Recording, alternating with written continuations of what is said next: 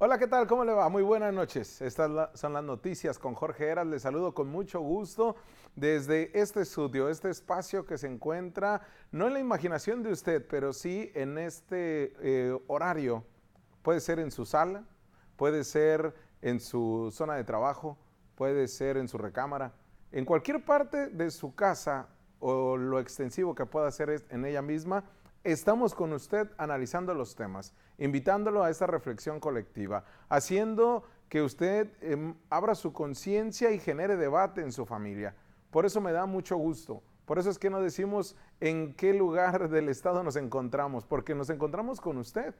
Y ahí, y ahí, ese es nuestro punto de partida para hacer todo este trabajo que hacemos durante un día. Por eso en el canal 23 de Ensenada, en el canal 104 de San Luis Río Colorado o el 4 en televisión abierta, nos ven también en Arizona, nos ven al sur de California, en el Valle Imperial, nos ven también en la capital del estado, por supuesto, en Canal 4. Estamos en cinco entidades fronterizas, cinco entidades, para que nos entiendan la proyección y el impacto informativo que tenemos. ¿eh? Y no es cosa menor. Hay quien asegura que es un canal de noticias locales. Nosotros somos regionales, nosotros vamos más allá, pero partimos de su casa, partimos de ahí para hacer toda esta reflexión. Cinco entidades fronterizas de Allende la frontera, Estados Unidos y por supuesto en México. Así que vámonos con este tema del editorial porque tenemos, lo dejamos yo sé en suspenso ayer. Ayer los dejamos en suspenso con una entrevista que les dijimos ocupábamos desarrollarla todo un bloque informativo. Prácticamente a una hora le vamos a dedicar a este tema. En menos de una semana cambió la postura del gobierno del Estado en torno a la orden que dio el gobierno de México a través, sabemos, del famoso decreto presidencial, no solamente para que suspendieran todas las empresas no esenciales del país, sino que también para que tuviéramos esta conciencia de que estábamos en una pandemia transitando de la fase 2 a la fase 3 y que ocupaban atender el tema desde el punto de vista o desde la medida restrictiva a las actividades, no hacia las personas y sus derechos eh, y sus garantías fundamentales. ¿Qué quiero decir con esto?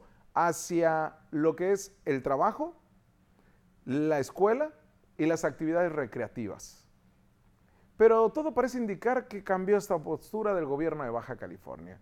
Porque sí, muy morena, muy morena, muy 4T, muy 4T, muy amlovers, muy amlovers, pero le dijeron, ¿sabes qué? Como que me gusta más cómo se trabaja en San Diego y en el Gabacho, y no.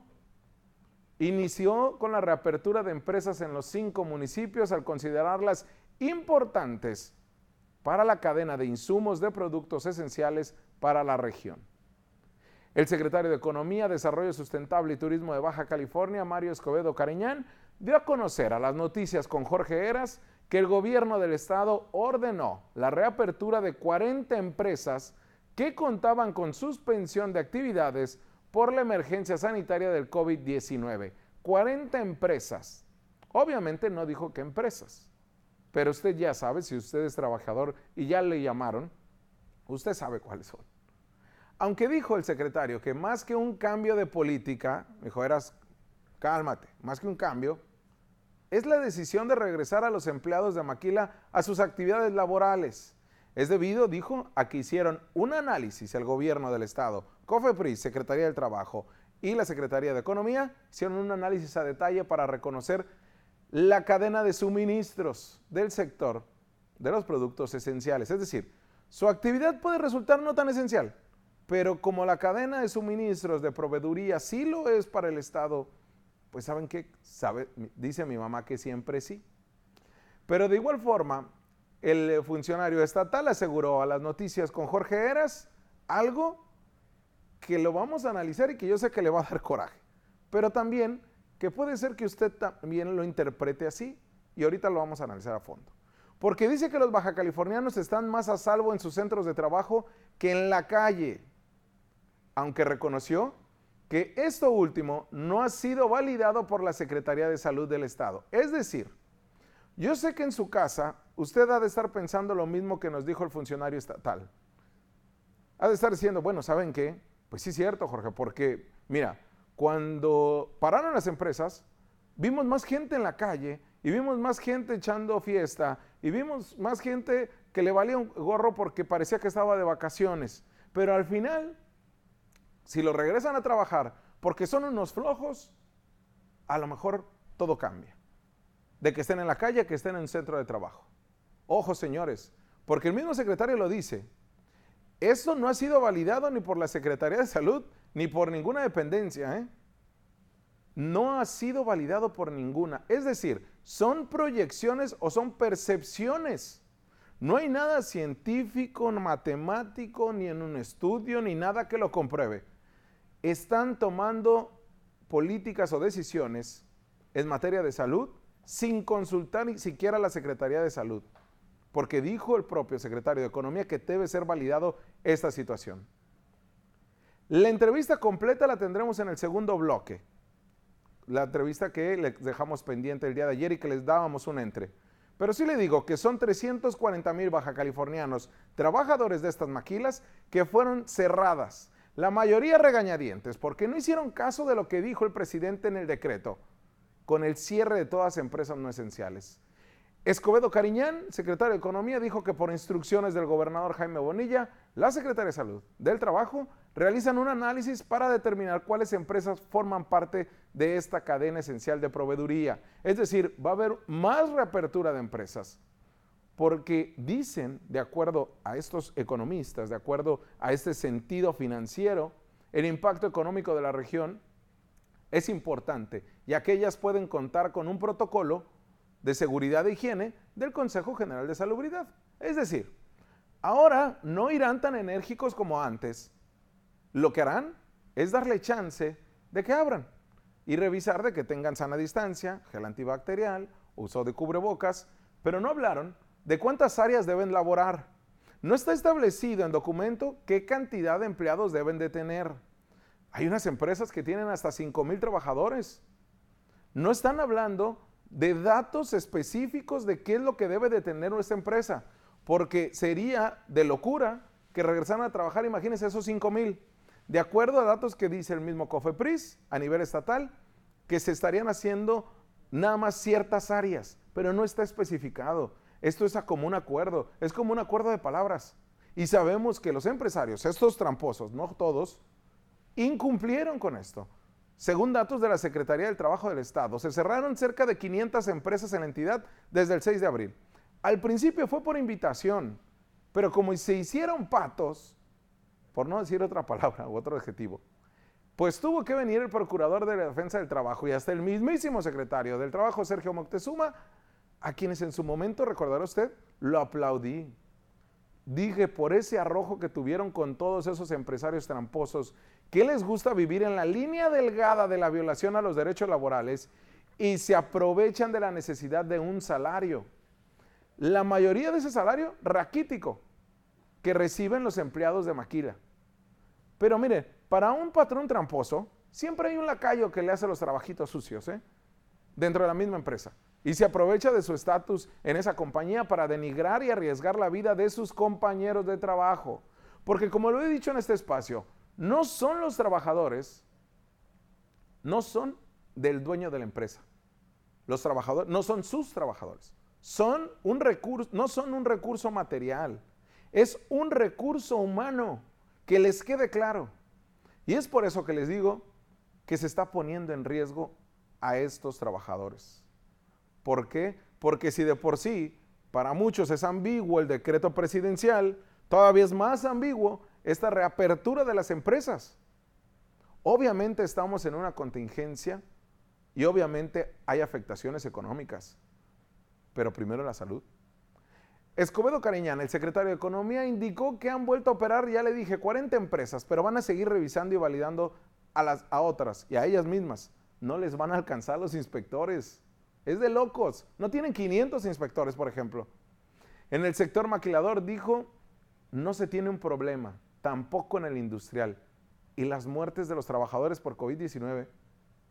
Ahí está la empresa Clover, ¿eh? Y ahí están otras empresas, donde claramente trabajaban en una misma línea de producción. Al menos yo tengo reportadas dos de cuatro.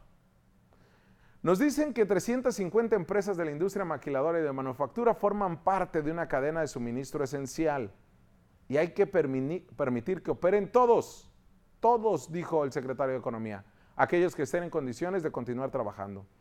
Así lo dijo el tiempo de advertir que no se trata de ver de dónde me agarro para suspenderte, sino de cómo trabajo contigo para mantener empleos y generar riqueza en el Estado. Déjame hacer un paréntesis para cerrar. El pedagogo brasileño Paulo Freire parte del principio los oprimidos y opresores en uno de sus libros más reconocidos. Y se lo digo a usted trabajador, para que me entienda. Porque sí, es momento de levantar la voz. Ya se lo decía desde hace, que le gusta? Tres semanas, con esta rebelión de los trabajadores. Al final todo quedó en vámonos a descansar y no pasa nada. Pero esto se veía venir también, la reapertura.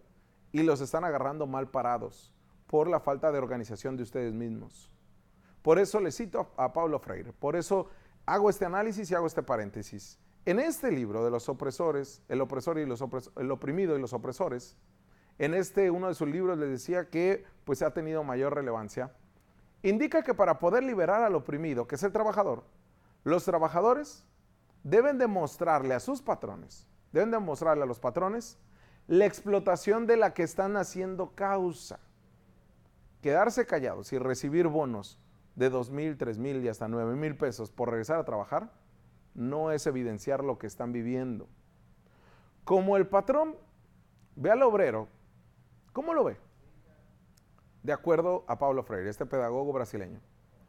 Lo ve como un número más, como el N2, N3, N5000. No lo ve como una persona, no lo ve como un rostro humano. Es un anónimo. Y a partir de hoy, así nos vamos a referir. Para el empresario es ese número, es ese anónimo, porque no le importa la parte humana. Esta pedagogía liberadora de Paulo Freire trata de situar en la situación límite del oprimido como punto de partida para una posterior concientización y comprensión crítica de la realidad. ¿Por qué le digo esto? Porque la mera existencia de un trabajador con salario raquítico de 800 a 1500 pesos es ya un clamor que expresa y testimonia el escándalo de una realidad hecha del hombre contra el hombre, del patrón contra el empleado. No hay liberación, dice Pablo Freire, si no es con los demás, y por eso se educa para la libertad con el otro. ¿Cómo debe de hacerse? Con el diálogo y la interacción. ¿Por qué les digo esto? Porque el mismo Pablo Freire decía que es ingenuo pensar que las clases dominantes desarrollen una forma de educación que permita a las clases dominadas percibir injusticias sociales de forma crítica. Si no criticamos, si no cuestionamos, va a seguir pasando lo mismo. Por último le digo, hay de acuerdo al secretario de Economía, Mario Escobedo Cariñán, y esa es la percepción del gobierno de Baja California y de muchos empresarios, señalan que hay una contingencia de salud y dicen también que hay una contingencia alimentaria y económica. Ojo, ¿eh? Hay una contingencia de salud, punto. Por las problemáticas que se vayan generando, obviamente va a haber un problema alimentario y económico, pero son consecuencias. Contingencia es una sola y es de salud, porque está en riesgo nuestra vida, está en riesgo la vida de los trabajadores. Si usted sigue pensando que son aquellos los trabajadores de la maquila, estos 350 mil que se la pasan de fiesta y echando desastre, déjeme decirle que yo le cuestionaba y poníamos ese adjetivo, los lumpen del proletariado, los lumpen de los trabajadores. Pues no, hay lumpen también, estas personas que no piensan y que les vale gorro la vida y que han sido resentidos sociales porque sienten que no, no pertenecen a, a ningún lugar, también los hay de clases económicas medias y altas, ¿eh? Y no son trabajadores de maquila. No va a haber diferencia si van o no van. ¿Cuánto le alcanza a un trabajador de maquila para estar con 800, 1500 pesos? Apenas para vivir. Dejémonos de tonterías. Elevemos el debate, elevemos el análisis a partir de que hay una contingencia, la de salud. La económica y alimentaria la vamos a vivir en los próximos meses, obviamente, y en el próximo año,